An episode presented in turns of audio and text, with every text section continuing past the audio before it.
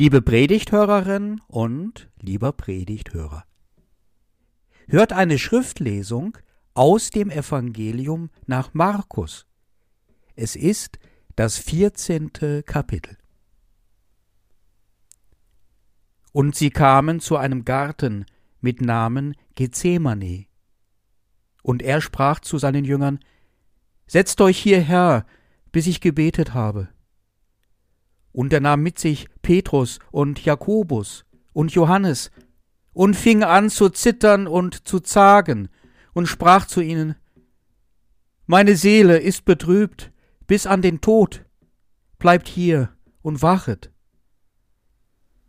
Und er ging ein wenig weiter, warf sich auf die Erde und betete, dass, wenn es möglich wäre, die Stunde an ihm vorüberginge, und sprach Aber, mein Vater, alles ist dir möglich, nimm diesen Kelch von mir, doch nicht was ich will, sondern was du willst.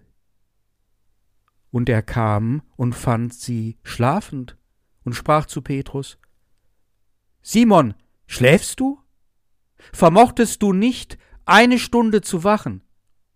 Wachet und betet, dass ihr nicht in Versuchung fallt. Der Geist ist willig, aber das Fleisch ist schwach. Und er ging wieder hin und betete und sprach dieselben Worte. Und kam zurück und fand sie abermals schlafend, denn ihre Augen waren voller Schlaf, und sie wussten nicht, was sie ihm antworten sollten. Und er kam zum dritten Mal und sprach zu ihnen Ach, wollt ihr weiter schlafen und ruhen? Es ist genug. Die Stunde ist gekommen. Siehe, der Menschensohn wird überantwortet in die Hände der Sünder. Steht auf, lasst uns gehen. Siehe, der mich verrät, ist nahe.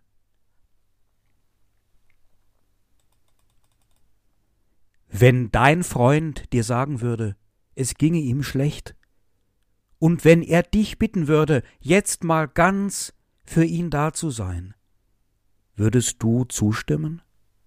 Oder hättest du wieder einmal keine Zeit und es tue dir ja leid, aber bestimmt ein anderes Mal, gerne, bla bla bla. Nein, das glaube ich nicht. Wenn man so gebeten wird, wie Jesus seine Freunde und Freundinnen bittet, dann merkt man schon, dass es irgendwie wichtig ist, jetzt für den Freund da zu sein. Und dann nimmst du dir auch diese Zeit. Wir wissen, haben es oft genug im Leben erfahren, wie wichtig es ist, einen Freund zu haben, oder zumindest hatten wir Sehnsucht gehabt danach, einen zu kennen, auf den oder auf die hundert Prozent Verlass ist, der mit uns geht durch dick und dünn, es zumindest vorhat, ja, das ist schön, etwas Gutes. Wer das schon mal erlebt hat, wie jemand zu einem hält, ganz fest, der vergisst es auch nicht mehr. Ich erinnere mich noch gut an eine Szene. Es war ein Streit ausgebrochen in einer Gruppe. Ich sah mich einigen Widersachern gegenüber, und jemand aus der Gruppe löste sich und kam zu mir und tat nichts anderes, als dass er sich neben mich stellte, sagte dabei kein Wort. Ein ganz starker Ausdruck war das, sehr laut was er da mit seinem Körper sprach. Ich stehe zu dir. Und das können auch alle anderen ruhig sehen. Nun ist aber Jesus, wir kennen das schon von ihm, etwas anspruchsvoll. Es geht nicht nur darum, dass seine Leute für ihn da sein sollen, das sind sie ja sowieso. Nein, es geht darum, dass sie gar nicht mit ihm sprechen. Sie sollen mit Gott sprechen im Gebet, und er will ein Stück woanders hingehen und für sich selbst alleine beten.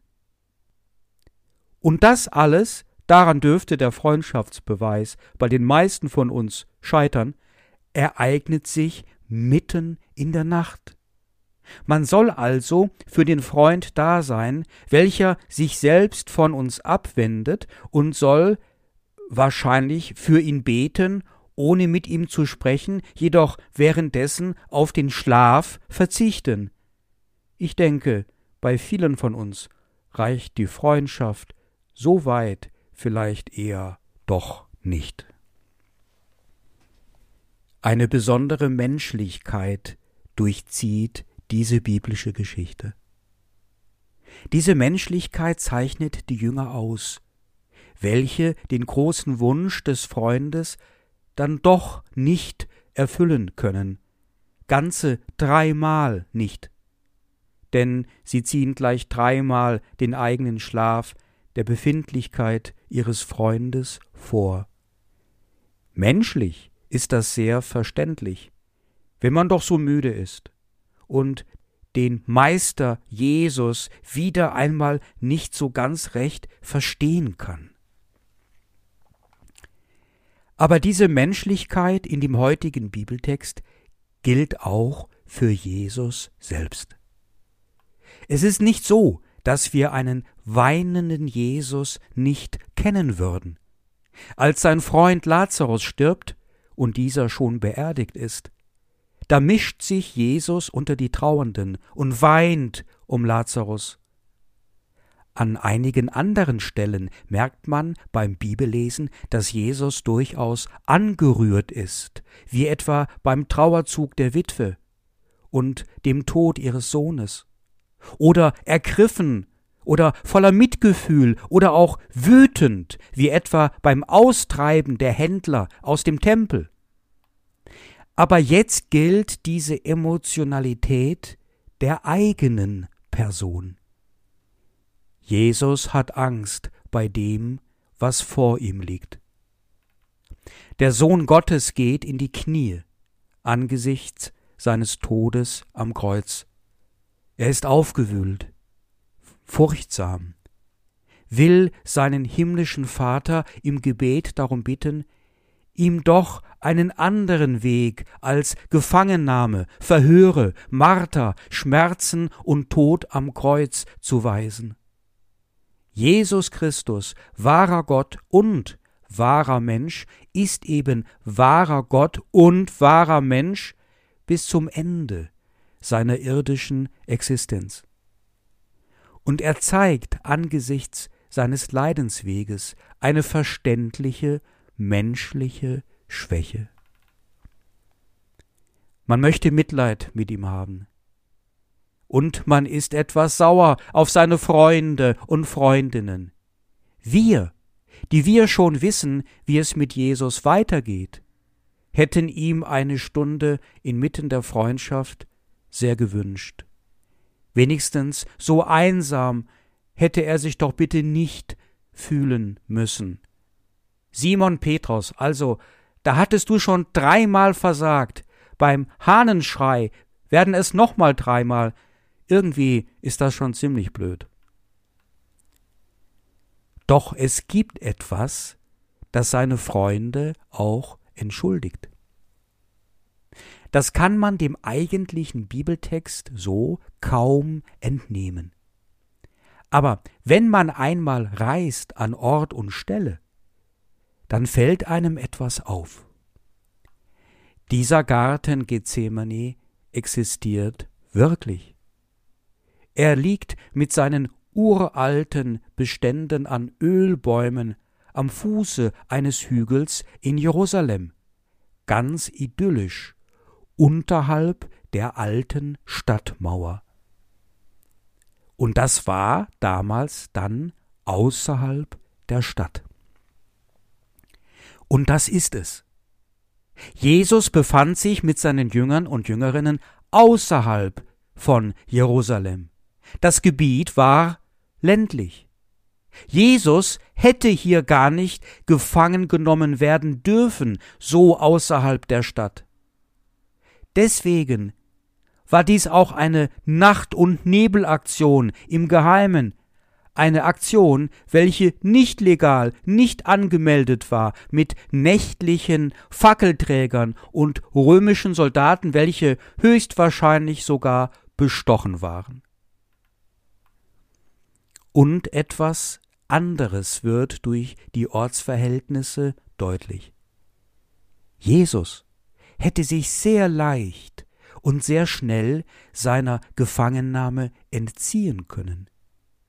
Über diesen Hügel laufen, und er wäre weg gewesen, unauffindbar. Aber Jesus wollte nicht weglaufen. Das merkt man dieser Geschichte deutlich an. Er will bleiben, nicht zurückweichen.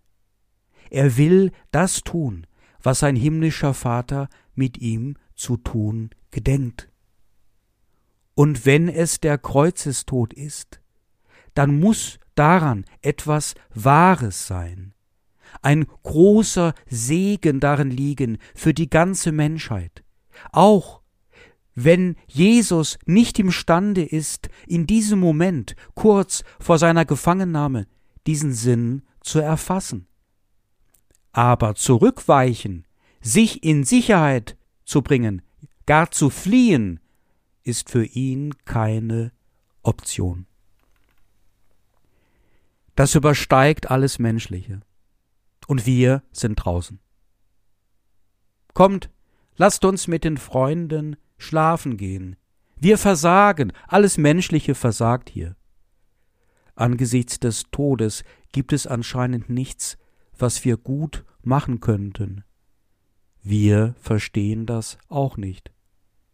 Wir verstehen nicht, dass Jesus solch ein tatkräftiges Leben feiern konnte, mit so viel Menschenliebe unterwegs war, so viel Weisheit Gottes geäußert hat, und dann soll er krepieren wie ein Schwerverbrecher, welche dies schon nicht verdient haben.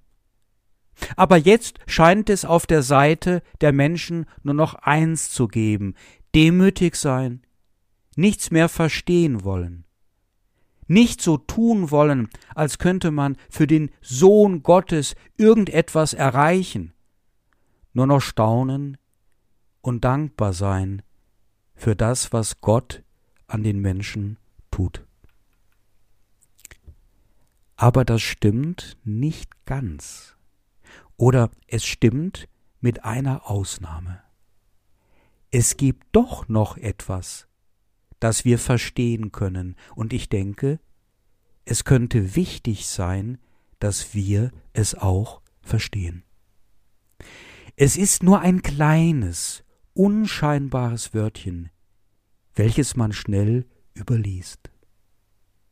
Es steht genau dazwischen, zwischen der Menschlichkeit und der Göttlichkeit von Jesus Christus.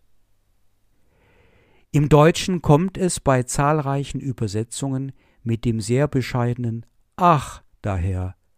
Ach, schlaft ihr nur weiter. Und jetzt steht griechisch Apeche.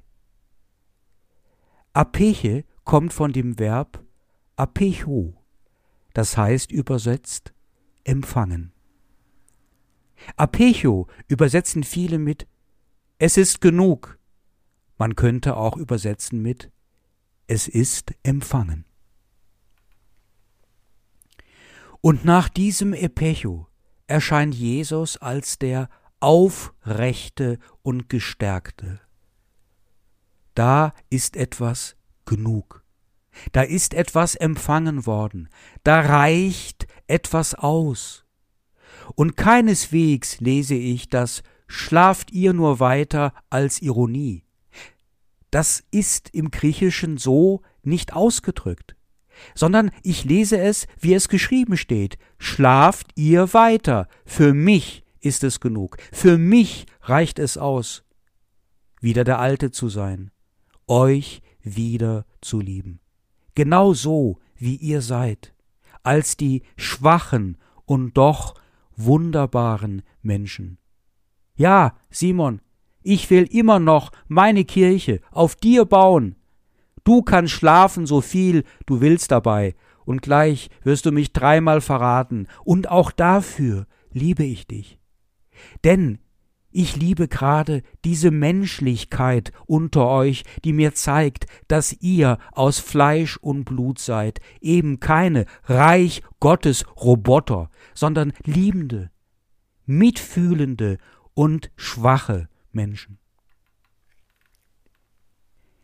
Diese biblische Geschichte legt uns das Apeche auf die Herzen. Es ist etwas ganz Wertvolles mit diesem Wort, eine Erkenntnis, die wir alle einmal nötig haben, welche selbst Jesus einmal nötig hatte, kurz vor seiner Gefangennahme, zu der er sich hinbeten musste. Denn es ist manchmal ganz nötig, dass wir etwas empfangen, etwas, damit wir wissen und sagen können, es ist genug. Das reicht. Was auch geschehen wird, das wird ausreichen. Etwas empfangen von Gott selbst, aus seiner Hand. So wie Asterix den Zaubertrank empfängt von Zeit zu Zeit aus der Hand des Druiden, um die römischen Soldaten zu verhauen. Es ist gerade eine schwere Zeit das unbeschreibliche Leid der Menschen in der Ukraine ist uns europäisch nahe. Erst heute hat mir jemand gesagt, das sei oft das Erste, woran er denken müsse beim Erwachen am Morgen. Und es ist ihm so, als ob er nachts davon träume. Das Mitgefühl mit den Menschen in der Ukraine ist groß. Auch die Hilfeleistungen sind enorm. Jedoch ebenso groß ist auch das Gefühl der Ohnmacht, das Gefühl der Ausweglosigkeit gegenüber einer militärischen Aggression, welche aufbaut auf Lug und Trug. Nach dem Johannesevangelium ist besonders die Lüge ein Vorzeichen der bösen Mächte. Ich möchte auch nicht vergessen, dass wir alle noch geschwächt sind durch das, was uns das Coronavirus angetan hat. Was das Coronavirus uns noch antut, jeden Tag und noch an jedem neuen Tag müssen Tausende von Menschen daran sterben in der Welt. Jetzt kommt eine Einführung der Alltäglichkeit langsam wieder ohne Corona-Regeln, aber man hält die Luft an, man traut dem Frieden nicht so ganz und fürchtet eine neue Infektionswelle oder eine neue, andere, schlimme Variante oder gleich beides. Und von den privaten Sorgen, Schmerzen und Nöten ganz zu schweigen von denen ein Seelsorger oftmals erfährt und von denen er ganz betäubt sein kann von der Wucht ihrer Schwere. Allmächtiger Gott, lass uns genug von dir empfangen, dass es reicht, jetzt gleich, dass wir das Leben tragen und ertragen können, wie ein Kreuz, das wir mit uns schleppen. Ein unsichtbares Kreuz auf der Schulter von jedem und von jeder von uns. Gib du uns ein Stückchen Brot gleich einer wunderbaren Speise, wie das Manna in der Wüste für Israel war, wie der Engel, dem Elia gab, damit auch wir noch einmal vierzig Tage weitergehen und es doch weiter geht und wir bestehen ja doch. Gib uns das Brot des Lebens und das lebendige Wasser und eine offene Türe angesichts unserer engen Angst, die Türe, die ins Weite führt. Jesus empfiehlt uns dabei die Freundschaft mit den Freunden und Freundinnen zusammen sein. Mit ihnen einfach zusammen sein und die Zeit teilen oder einige Worte oder den gemeinsamen Schlaf. Freundschaft hilft. Und wer weiß, vielleicht handelt Gott selbst genau dadurch in unserem Leben, indem er uns gute Freunde schickt, die bei uns wachen oder schlafen, menschlich sind, schwach und stark in einem. Ich habe in diesen Wochen eine besondere Sehnsucht nach meinen Freunden und Freundinnen. Die müssen gar nicht viel sagen oder tun, aber da sein. Ich will sie sehen, einfach nur da sein.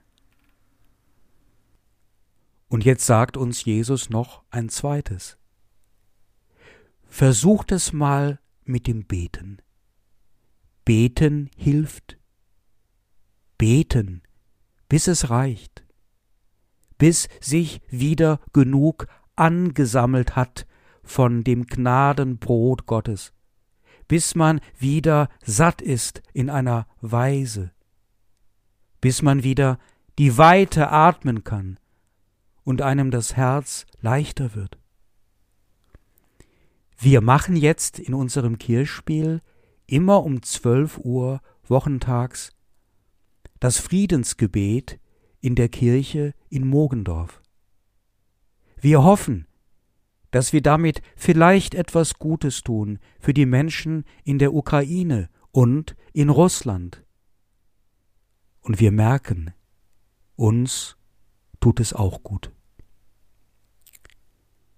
Und der Frieden Gottes, welcher höher ist als alle menschliche Vernunft, er bewahrt unsere Herzen und Sinne in Jesus Christus.